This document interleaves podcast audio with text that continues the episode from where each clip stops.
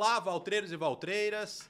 Eu sou o Vinícius, diretor de vendas da Valtra, e hoje estamos aqui preparando mais uma edição do Valcast, o podcast da Valtra. E hoje falaremos de 2023. 2022 vai se encerrando e já começando, começamos a planejar o ano que chega.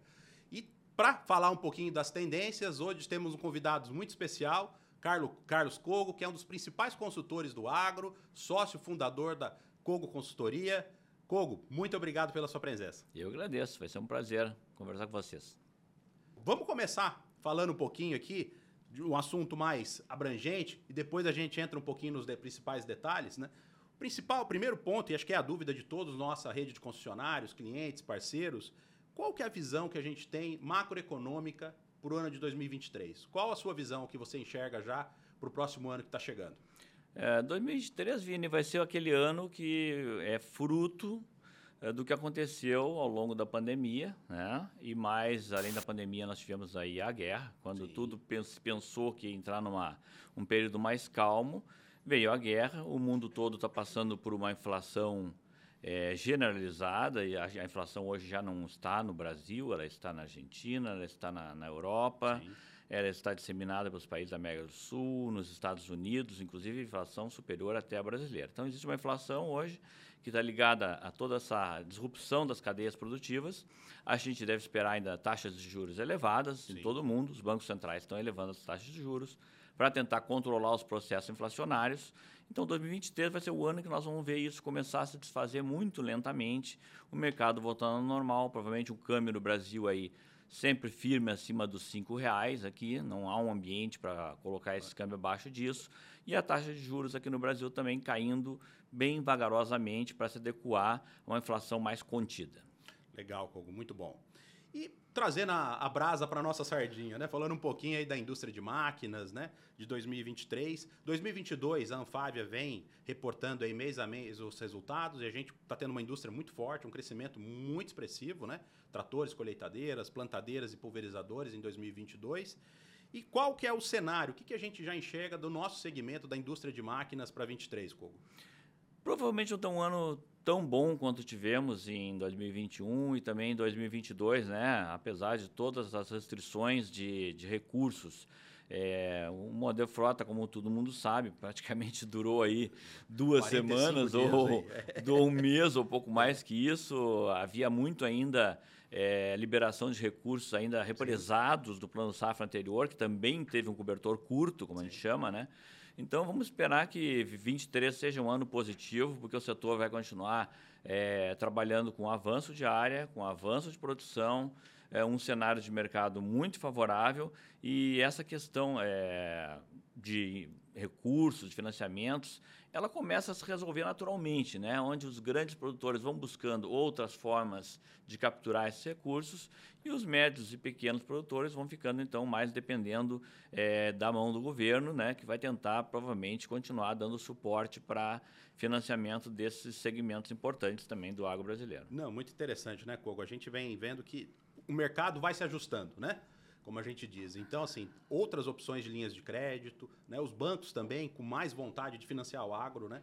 Então é como você disse, realmente a gente vê alguns segmentos já não tão dependentes mais né, de linhas subsidiadas e o próprio mercado se ajustando, o mercado financeiro, todos os agentes querem estar presentes no agronegócio. Né? É, isso é muito importante. É, até lembrar, por exemplo, nós estamos vendo um crescimento não, não, não só nos bancos privados, nas cooperativas de crédito também, que tiveram um desempenho espetacular no ano que passou e esse ano também.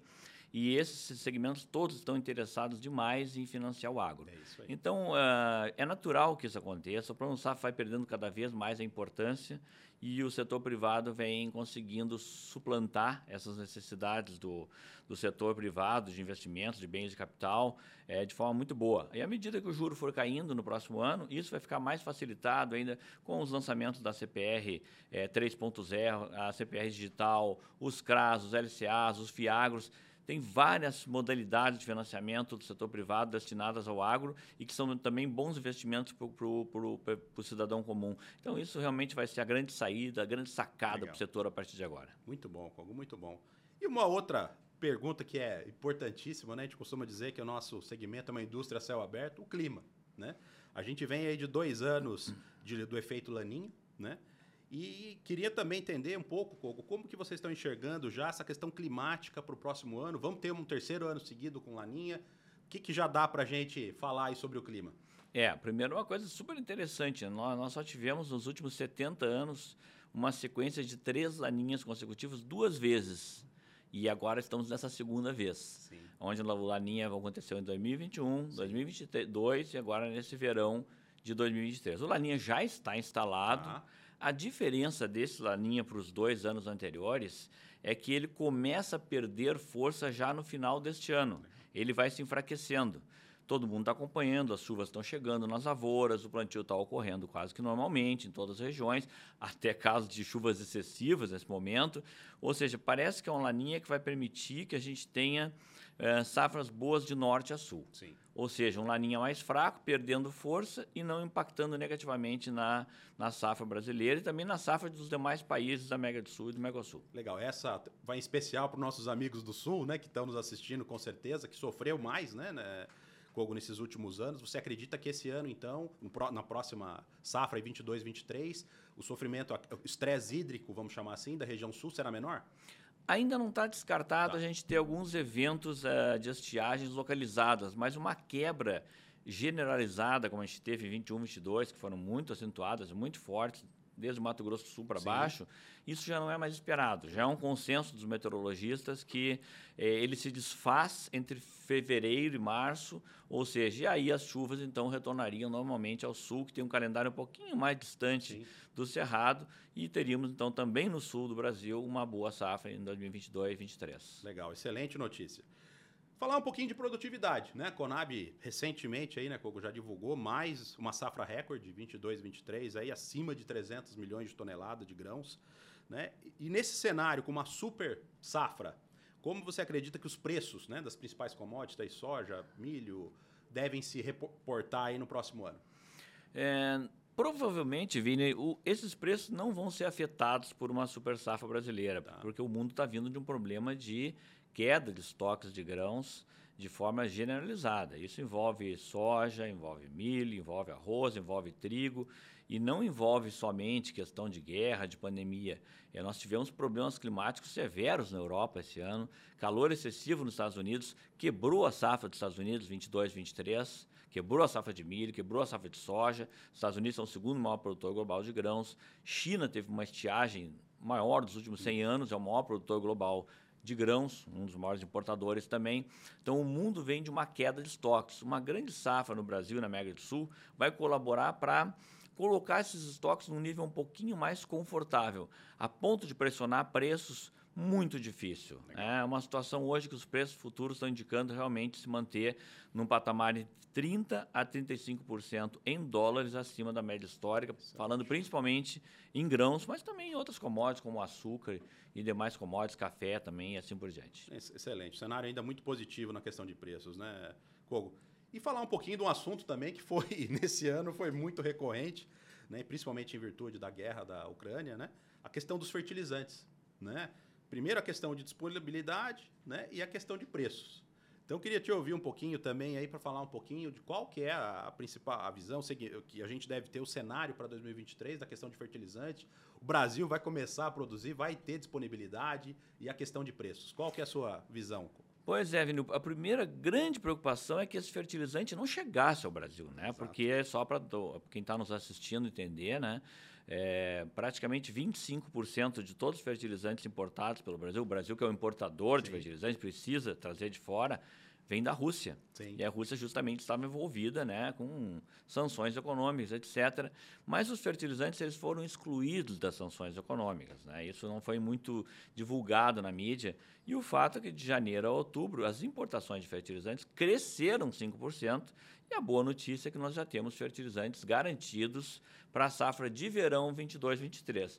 O que vai entrar agora a partir de novembro, dezembro, já é fertilizante para a segunda safra de 2023, a preços que estão caindo. Eles ainda não caíram para os níveis pré-pandemia, tá. mas já caíram entre 30%, 40%, 50% abaixo dos picos que ocorreram exatamente no mês de abril de 2022. E com certeza isso vai impactar, então, um pouco também no custo de produção do nosso cliente, do nosso produtor rural.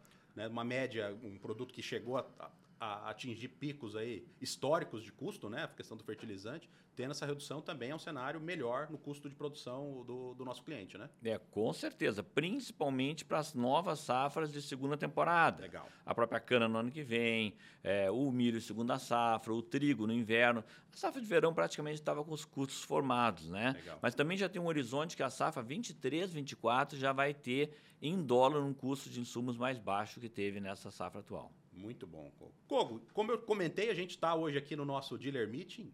Né? Estamos aí com toda a nossa rede da Valtra aí do Brasil e de Hispanoamérica participando em Campinas de dois dias aqui, afiando o machado para o próximo ano. E eu também pedi algumas perguntas para os nossos concessionários aí, para que a gente pudesse, eles pudessem interagir aqui com a gente nesse bate-papo. Vou fazer três, tá? Três perguntas aqui que a gente trouxe para você possa comentar também. A primeira é do meu amigo Círio Barazetti. O Círio, que é diretor da, do Grupo Shark e também é presidente da Soreval, que é a Associação dos Revendedores Valtra. Círio, o Círio perguntou o seguinte, Kogo. Nós estamos aí no início do plantio, algumas áreas já é, bem avançadas, outras iniciando.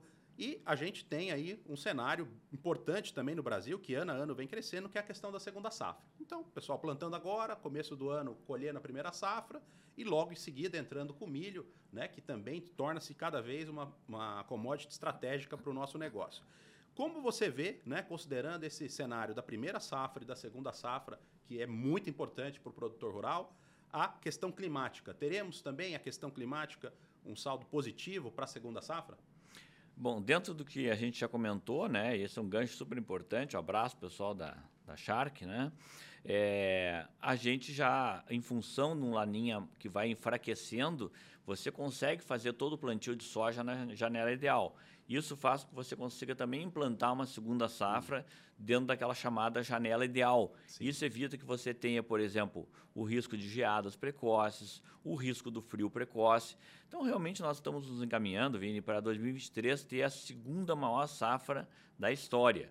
E essa segunda safra, como você bem comentou, ela vem se tornando cada vez mais importante. Né? Nós estamos aí caminhando para 154 milhões de toneladas de soja ano que vem e mais de 130 milhões de toneladas de milho, sendo que mais de 100 milhões de toneladas virão da segunda safra. E diga-se de passagem, a segunda safra de milho, a área vem crescendo mais do que a própria área de soja. Então aí está havendo também uma grande oportunidade para todos os concessionários, revendedores, dealers e também para os produtores, obviamente. Não, sem dúvida, a gente vê essa janela cada vez mais reduzindo, porque o produtor busca realmente ter a melhor janela possível para ele poder plantar o milho. A safrinha, né, que a gente já deixou de falar já há algum tempo, e a segunda safra, ela se torna hoje muito fundamental, tão importante quanto a primeira. Né? Então, a, eu vejo que cada vez mais essa janela que se vem cada vez mais estreita, ela é fundamental que a gente possa, no, no, através do nosso segmento, apoiar para que eles tenham uma boa performance e consigam produzir e tenham uma boa rentabilidade também no milho. Né? E Vini, isso é fundamental porque muitas vezes perguntam para a gente por que, que essa segunda safra não avança ainda mais rápido? E é exatamente por falta de frota. É. Nós não temos uma frota hoje dimensionada para fazer duas grandes safras. E nós estamos tendo duas grandes safras. Exato. Então vamos precisar de frota para fazer isso. Né? Estamos nos preparando para atender esse cliente com certeza acelerar e ser mais um diferencial né, do nosso produtor. A segunda pergunta veio do meu xará, Vinícius de Bona. O Vinícius é diretor da, da concessionária Polisul, aqui de Pelotas, no Rio Grande do Sul. E ele fez duas perguntas. A primeira, relacionada ao custo de produção, né? A gente já falou um pouquinho aqui da questão do preço de, de insumos, mas queria te ouvir mais um pouquinho sobre em relação ao custo do, do produtor rural versus o lucro por hectare, né? Se ainda ele vai ter um, um lucro, né, um positivo no próximo ano. Em especial, aqui ele pergunta também em relação ao preço do arroz, que também é muito importante na região de atuação deles. Pois é, a gente não, não, não pode é, colocar de lado o fato de que foi um ano desafiador para o setor. Né? O setor teve que enfrentar o maior custo de produção em termos nominais da história. Né? Realmente foi um custo em reais que nunca foi visto e isso, no primeiro momento, parecia assim que tiraria é, rentabilidade ou que o produtor ficasse com rentabilidade zero. Nada disso. Na verdade, sim, nós vamos ter uma margem em queda mas é uma margem ainda muito positiva. Vamos pegar o exemplo da soja. A soja vai deixar uma margem bruta ainda, um famoso EBITDA, né, de mais de 50% no sul do Brasil.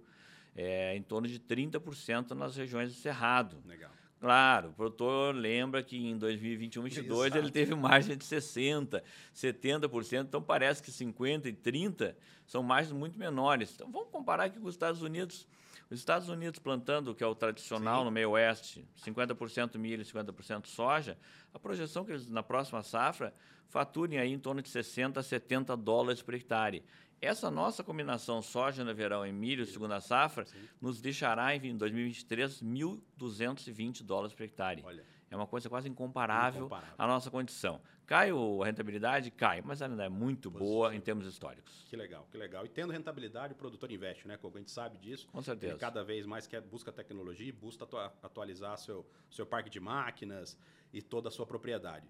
E ainda o Vinícius perguntou em relação à logística também, que eu acho que é um, um, questionamento que em 2022 foi muito relevante, a questão aí de, principalmente de embarques, principalmente para a nossa indústria de máquinas, né? Questão de componentes eletrônicos.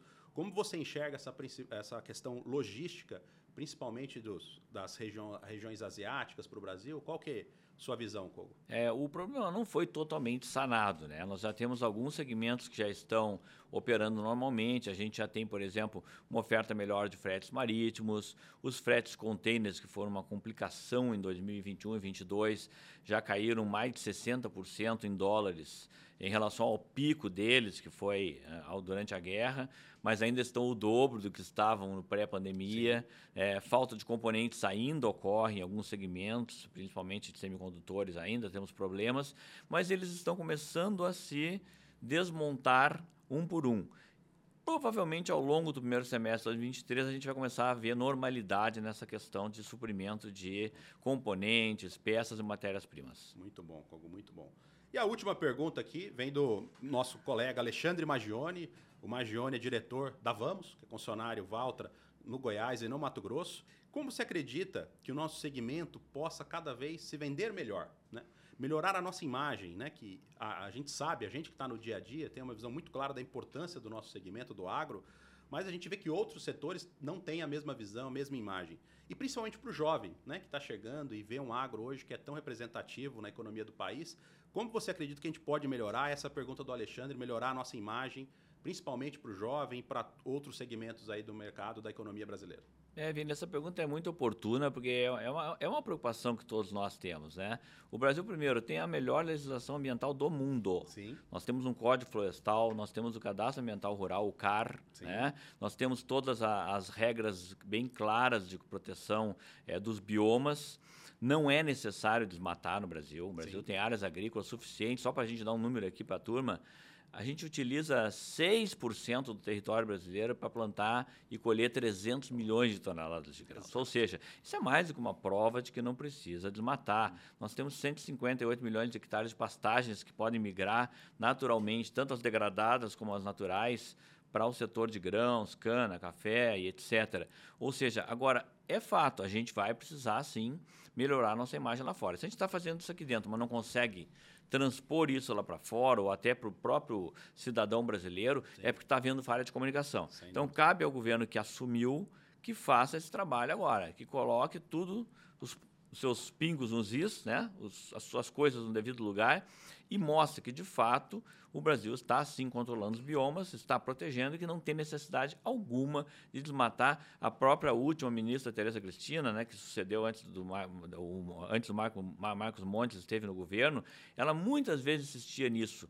O Brasil não precisa desmatar porque tem áreas suficientes e não precisa cometer uma prática ilegal. E, e, e o que ocorre no Brasil, de grilagem, etc., é uma minoria que não são agricultores, é são pessoas que não são pessoas do bem, não tem nada a ver com agricultura agricultura e eles podem ser expelidos do, do segmento é, tranquilamente pelo novo, novo governo. Valtreiros e Valtreiras, essa foi mais uma edição do nosso Valcast, uma edição muito especial com o nosso companheiro Carlos Cogo. Cogo, muito obrigado pela sua participação aqui com a gente nesse evento, nesse, nesse programa. Eu tenho certeza que vai ajudar muito a vocês, produtor rural, nossos parceiros aí, a ter uma visão um pouquinho mais clara das principais tendências do agro para 2023 com esse grande especialista que é o Kogo aqui.